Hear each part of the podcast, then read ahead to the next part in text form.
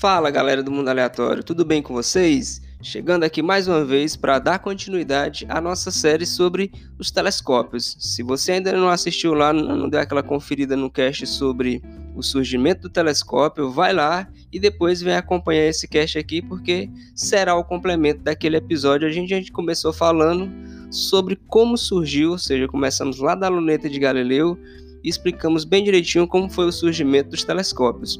Hoje iremos falar sobre, como você já deve ter visto aí no post, os telescópios espaciais. Então senta aí confortável, vamos passar aqui alguns minutos discutindo sobre esse assunto muito interessante, né? Que nada mais é que os telescópios espaciais, ou seja, os telescópios que estão sendo colocados no espaço.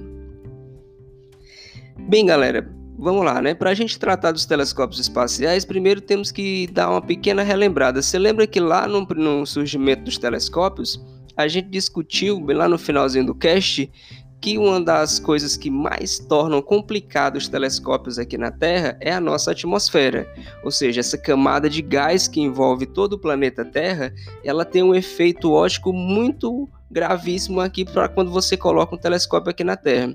Embora se tenha se feito inúmeras descobertas, se faz até hoje que fique claro, né? A gente tem enormes telescópios aqui no, na superfície da Terra, né? Colocado principalmente em altitudes, ou seja, colocado no topo de montanhas você faz muitas descobertas, eles são fundamentais para complementar o que é descoberto pelos telescópios espaciais. Porque se você já viu falar nos telescópios aqui que são colocados principalmente ali no, no Atacama, no Chile, tem alguns que têm um espelho que são de 5, 8, 10, 12 metros. E os telescópios espaciais eles são menores, principalmente pelo fator de você tirar, é muito caro você tirar uma massa muito grande aqui da superfície do planeta, né? Fica muito caro. Então hoje ainda continua com toda a tecnologia, ainda está em torno de quase mil dólares cada quilo de material para você tirar da superfície da Terra. E se a gente remeter aos anos 90, que foi quando foi lançado o telescópio Hubble, telescópio esse que está motivando esse cast, né, que agora 24 de outubro, de, desculpa, 24 de abril de 2020, completa-se 30 anos do lançamento do telescópio Hubble, que foi o primeiro telescópio espacial a ser lançado. Então, com todo esse problema, vamos aqui dar uma paginada para a gente entender um pouquinho da física que explica por que a gente tem que colocar um telescópio no espaço, né? Então vamos lá, os telescópios em Terra eles vão enfrentar essa barreira que é a atmosfera. Então a solução é bem simples. Em vez de colocar o telescópio aqui na Terra, a gente vai colocar um telescópio no espaço. Então quer dizer que um telescópio lá no espaço nada mais é do que um satélite. É o mesmo processo de se colocar um satélite. Exatamente, assim como você coloca um satélite de comunicação, você coloca um telescópio espacial que vai fazer essa mesma função. Ele vai ficar girando em torno do planeta Terra, orbitando o planeta Terra. Uns ficam a uma, uma altitude lá. O Hubble, para você ter uma ideia, ele está relativamente baixo, está em torno de 300 quilômetros de altitude em relação à superfície da Terra. Então, a função de você colocar o telescópio espacial é para que você possa imagine o seguinte: é só você imaginar, por exemplo, você tentando enxergar alguma coisa em uma noite uma noite que esteja com uma neblina, um finzinho de tarde com uma neblina muito grande, se você mora numa região fria, você vai perceber tudo embaçado. Então, quando você coloca o telescópio fora do espaço, como você não tem a atmosfera, você coloca fora aqui da superfície da Terra, você vai ter uma qualidade melhor nas imagens. Mas o mais importante não é só isso. Vamos tentar entender agora o seguinte, né? Por que os tipos, porque você já deve ter ouvido falar, não só no Hubble, existem outros telescópios também. Então vamos lá, a coisa é simples assim, é só tirar a atmosfera? Mais ou menos, vamos lá. Primeiro, a gente, nós seres humanos, conseguimos enxergar uma pequena faixa de luz. Vamos chamar de luz, então quer dizer que luz não é só isso que sensibiliza meu olho, não? Luz não é somente isso que. Essa luzinha que chega através do sol, que eu vejo todas as manhãs, não é, dependendo da região do continente que você esteja. Então quer dizer que luz não é só isso? Não. A luz é um pouquinho mais ampla do que você imagina. Como isso aqui é um cache, eu não vou poder usar o recurso de imagem, vou tentar simplificar o máximo possível. Imagine, por exemplo, uma régua, uma réguazinha daquelas escolares de 30 centímetros. Pronto, uma réguazinha de 30 centímetros. Pegou? Você pode até pegar a régua se tiver fácil aí. Você pega agora essa réguazinha de 30 centímetros, tá bom? Agora imagine o seguinte: a luz que a gente consegue enxergar, ou seja, a luz que sensibiliza o olho humano, ela só estaria ali colocada, se você tiver com a régua, pode lembrar, ela só seria mais ou menos, vamos lá, ó, é 30 centímetros, então vai do 0 ao 30. Então você pega um espaço ali do 10, entre o 10 e o 12 ou seja, 2 centímetros, né? Ó, entre o 10 e o 12, vai lá, número 10 e o número 12. Só aquele pedacinho ali no meio da régua, mas quase no meio da régua, né? Pronto, ó, você pega o 10 e o 12, então 2 centímetros. E todo o resto da régua, ó, esses 2 centímetros, ou seja, do 10 até o 12, isso se a gente transformasse em luz, digamos, imagine o seguinte, ó, esses 30 centímetros agora é toda a luz que é produzida no universo, tá bom? a luz que emana das estrelas, já que são será a nossa grande fonte de luz. Só para dar um disclaimerzinho, se você não sabe ou não lembra direito como funciona, saiba que existem os corpos que produzem luz e aqueles corpos que apenas refletem a luz. Ou seja, quando se trata em astronomia, as grandes fontes de luz são, no caso, as estrelas. As luas, meteoros, cometas, planetas, eles brilham porque eles refletem a luz de suas estrelas. Ou seja, as estrelas é que são os grandes holofotes do universo. Então toda luz emana das estrelas, bate nesse planeta e é refletida, e a gente consegue ver as estrelas e, consequentemente, os astros em que a luz está incidindo e sendo refletida para a gente. Sacou isso aí? Então imagina toda a luz que existe, que é produzida pelas estrelas no universo, imagina como sendo essa, de, essa régua de 30 centímetros. O que o olho humano detecta, que é o que a gente chama de luz visível, seria apenas do 10 até o 12, ou seja, seria apenas esses 2 centímetros.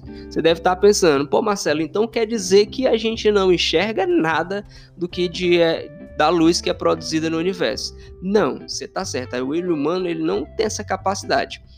Então, se luz visível é só esse pouquinho que eu enxergo, o que, que seria o restante dessa luz? Aí com certeza você já ouviu falar. Vou falar, dar um destaque aqui de algumas que são as mais utilizadas para o estudo da astronomia. Primeira delas, você deve lembrar da, se você lembra dos tempos do colégio, né? Existe as sete cores do arco-íris, que são elas, que o que, é que acontece com aquelas sete cores do arco-íris, né? A verdade, o que a gente chama de luz branca, luz visível, essa luz que ilumina o nosso dia, a luz que vem do sol, essa luz que você enxerga, ela consegue se decompor em sete cores, que são as sete cores principais, as sete cores do arco-íris, que você tem do vermelho até o violeta. Ou seja, você vai do vermelho até o violeta, né? Você vem descendo vermelho, você tem o alaranjado, o amarelo, aí você vai ter o verde, você vai ter o azul, o anil e você tem o violeta. O olho humano tem esse limite, ele só enxerga do vermelho até o violeta. O que vem antes do vermelho e que vem lá depois do violeta, a gente não enxerga. Ah, Marcelo, eu não estou entendendo. Então quer dizer que esse do vermelho ao violeta corresponde àqueles 2 centímetros na analogia que você fez com a régua. Exatamente. A luz visível do vermelho ao violeta é aqueles 2 centímetros da régua. Então, todo o restante, antes do 10 e lá depois do 12, vai ser essa luz que a gente não enxerga.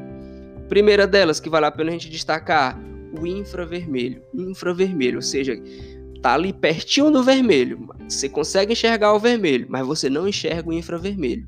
E o infravermelho é muito fácil de perceber porque ele, na verdade, está associado à temperatura, porque o infravermelho, ele, a, a radiação infravermelha, se você ouviu o termo, é a mesma coisa, os raios infravermelhos, nada mais é do que calor. Então quer dizer que uma fogueira, por exemplo, emite uma quantidade imensa de radiação infravermelha? Exatamente. Cuidado, a luz que você vê produzida ali no fogo da chama, né, da fogueira, tem a luz que você consegue enxergar, mas tem todo o infravermelho que você não enxerga. Vou te dar um exemplo bem claro. Você com certeza já chegou perto de alguma coisa que você achou que não estava quente, mas se você pegou, opa, tomou um susto. Por exemplo, ó, você tá, chegou em casa, a, tinha uma panela no fogão, você achava que a panela estava né? Tava fria, tá bom? Em aspas, tava fria. Você encostou na panela e pá, tomou um susto, tava muito quente. Se você conseguisse enxergar no infravermelho, você teria visto a panela quente. Como assim? Quer dizer que o infravermelho é nada mais, é realmente é o calor? Exatamente. Se você já assistiu filme de ação, você já viu que algum filme policial, principalmente táticas do exército, você coloca aquele óculos, o soldado coloca aquele óculos e de repente ele começa a ver as coisas brilhando como se fossem umas brasazinhas. É exatamente isso daí. Tudo, na verdade, uns em maiores quantidades e uns em menores quantidades. Quanto maior a temperatura, maior vai ser a emissão de radiação infravermelha.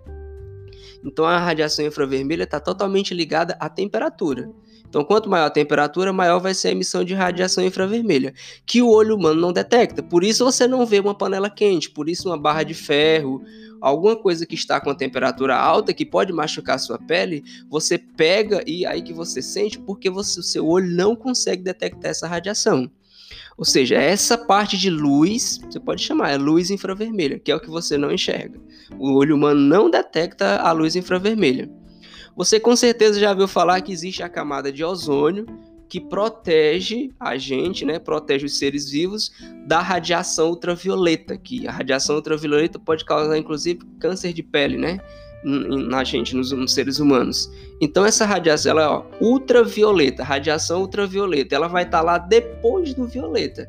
E assim como o infravermelho, você também não vai enxergar o ultravioleta. Da mesma forma, da mesma analogia, você não detecta. É por isso que num dia nublado, você diz, ah, um dia tá nublado, tá frio, não vou passar protetor solar, porque eu não tô vendo nem a luz do sol, você não tá conseguindo detectar a luz visível, mas a luz ultravioleta que você não enxerga, ela tá passando com toda intensidade. Então ela vai fazer mal da mesma forma. Então quer dizer que num dia frio, nublado, só tem nuvem no céu, eu tô sujeito a uma radiação ultravioleta? Exatamente. O seu olho não consegue detectar, mas ela tá lá. Deu para captar? Então, você tem a radiação infravermelha, tá lá pertinho do vermelho, você tem ultravioleta, que tá lá pertinho do violeta, mas nenhum dos dois você consegue enxergar. Se você já quebrou algum órgão, espero que isso não tenha. Oh, desculpa, se você já quebrou algum osso, espero que isso não tenha acontecido, ou você com certeza já ouviu falar no exame que você faz quando tem alguma fratura, que é chamado de raio-x. Raio-X, na verdade, é outro tipo de luz, dessa luz que a gente está falando. Ó. Já temos a luz infravermelha, temos a luz ultravioleta e temos agora o raio-X. Raio-X nada mais é do que um tipo de luz que você também não consegue enxergar. Ah, mas eu já vi, a, eu já vi o exame lá, vi, você está vendo o osso, mas a luz, o raio-x que na hora do exame foi emitido, você não consegue ver. Claro, e quer dizer que as estrelas, os astros também emitem raio-x também. Raio-x não é só produzido a partir da emissão de algum material radioativo, não. Aquela é apenas uma das formas de você emitir os raios-x. O olho humano também não detecta, então tá lá naquele ladozinho da régua que você não enxerga. Ó, já temos a luz infravermelha, já temos a luz ultravioleta e agora temos os raios-x. Já são três tipos de luz que a gente não consegue enxergar. Tranquilo? Deu para dar uma paginada nelas aí? Por que, que eu falei delas? Só falta mais uma. Se você é fã da Marvel, é fã de quadrinho ou não, você já ouviu falar talvez na radiação gama ou os raios gamas, né? O que, que é essa radiação gama? Também tá lá pelo lado lá do raio-x, é outro tipo de luz que você não consegue enxergar. Essa é muito perigosa, dá um destaque ela, os raios gamas, porque eles são produzidos principalmente quando você tem uma explosão de uma bomba atômica, por exemplo, ou algum material radioativo. Ele emite uma grande quantidade de radiação gama, raios gamas, que é um tipo de luz. Você, o material radioativo, ele emite luz que você consegue ver, ele é muito brilhoso, chega a ser atrativo, mas aquela luz que você está vendo não é o que vai prejudicar a sua saúde, principalmente a que você não vê, que é os raios gamas ou a radiação gama. Então, ó, luz infravermelha, a luz ultravioleta, a luz que a gente chama de raios gama, a luz que a gente chama de raio X, tudo é luz, só que a gente não consegue enxergar, o olho humano não é capaz de detectar. Mas a gente hoje tem aparato tecnológico, com a evolução principalmente da física e da química, foi se descobrindo formas de você detectar esse tipo de luz. E só como curiosidade, ó, um, lá nos anos de 1960, o governo americano, ali, ápice da Guerra Fria, né, o governo americano lançou um satélite militar com o objetivo de detectar radiação gama. Qual era o objetivo? Guerra Fria, tensão entre armas nucleares, né? principalmente por soviéticos. Ele lançou um satélite só para detectar raios gama. Com o objetivo de ver onde é que estava sendo feito algum teste nuclear, porque assim ele emitia raios gamas, né, e o satélite ia detectar. Para surpresa deles, o que acabou quando o satélite chegou em órbita, ele não detectou nada na superfície da Terra, mas começou a ter explosão no espaço, vindo de todo canto do espaço várias explosões de raios gamas. Foi aí que se descobriu que existia sim, não só estrelas ativas, mas buracos negros, né? Estrelas de nêutron, né? Que ainda não eram conhecidas nem muito bem estudadas, tava, elas, elas também emitiam radiação gama. Então existem vários astros que emitem radiação gama e começou a ser detectada explosão de todo lado e eles não sabiam de onde é que estava vindo daquilo. Sabia que era do espaço, não era da Terra. Foi a primeira forma, podemos dizer, de detecção de radiação gama vindo do espaço eu vou, tem outra gama, uma infinitude de outras radiações de luz que a gente não consegue enxergar. Eu vou me concentrar nessas aqui porque elas serão importantes para a gente entender os principais telescópios. Eu vou me amarrar aqui principalmente nos telescópios da NASA, tá bom? Os que são os principais, né? os primeiros que foram lançados, né? Que deram muitos resultados, mas você tem para muitos outros telescópios. Deu para pegar essa ideia da radiação, sacou? Entendeu que a gente enxerga numa pequena faixazinha, só enxerga um pouquinho. E eu deixo lhe dizer que para astronomia, principalmente para astronomia moderna, astronomia atual, a luz visível ela não é útil. E aquelas imagens bonitas, eu entro lá no Instagram da NASA, o que a galera gosta de postar no Instagram, aquelas imagens belíssimas de galáxias, de nebulosas, estrelas. Eu vejo umas imagens belíssimas. Como que é aquele processo eu tô vendo? Então, se eu tô vendo, Marcelo, é luz visível. Mas você acabou de me dizer que luz visível é só um pouquinho. Aí é que tá a beleza da coisa. Para astronomia, as luzes mais importantes são a infravermelho, a ultravioleta, os raios gamas e os raios X. Por incrível que pareça, essas são as quatro radiações principais. A luz visível é aquela que você utiliza ali mesmo só para dar para dar, para dar um finalmente na coisa, mas para o estudo de astronomia aprofundado, você usa essas quatro. E o que que você, por exemplo, você observa uma você pega um existe você pega um telescópio que só enxerga no infravermelho o que é que ele faz para que a gente possa enxergar? Ele tá, você pega um telescópio no infravermelho, coloca ele para observar uma estrela. Ah, não, a gente não vai enxergar o infravermelho, mas como é que você faz a imagem da estrela para o astrônomo e assim todo mundo que quiser enxergar a estrela? Você tem um programa de computador que ele vai pegar essa luz infravermelho, vai transformar em informação e o programa vai pegar isso e vai fazer uma imagem num aspecto visível. Né? Ele é, é como se ele pegasse a luz infravermelha que você não enxerga, aí o programa faz essa mágica. Transforma na luz visível para que assim você possa enxergar no computador.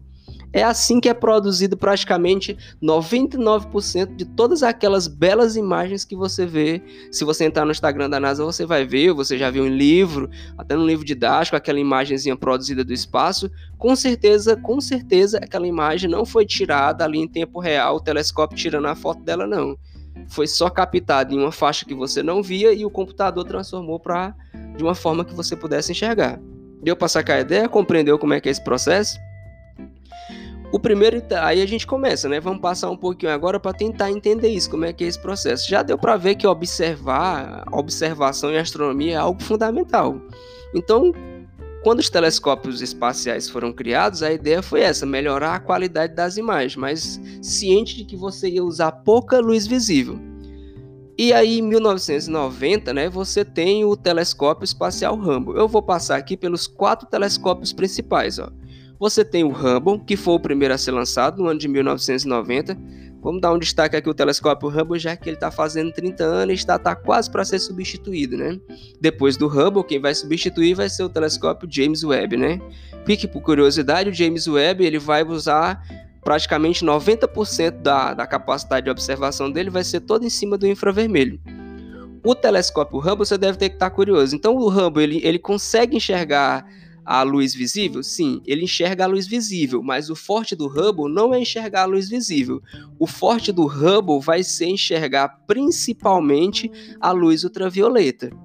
Porque ah, você pensa, ó, a se você está aqui na Terra, tem a camada de ozônio. A camada de ozônio ela é feita para filtrar a luz ultravioleta. Então o Hubble, como ele está lá na atmosfera, está fora da camada de ozônio, ele está no espaço, ele não tem esse problema. Então ele consegue captar toda a luz ultravioleta que está sendo emanada. Então o Hubble, basicamente 20% do que ele enxerga da visão dele é luz visível e os 80% vai ser a luz ultravioleta. Depois das várias. Ele, o Rambo ficou muito conhecido porque quando ele foi lançado, teve um problema no seu espelho e ele ficou meio que míope. Ele não conseguia produzir imagens de forma alguma, porque o, o espelho estava meio que torto, né?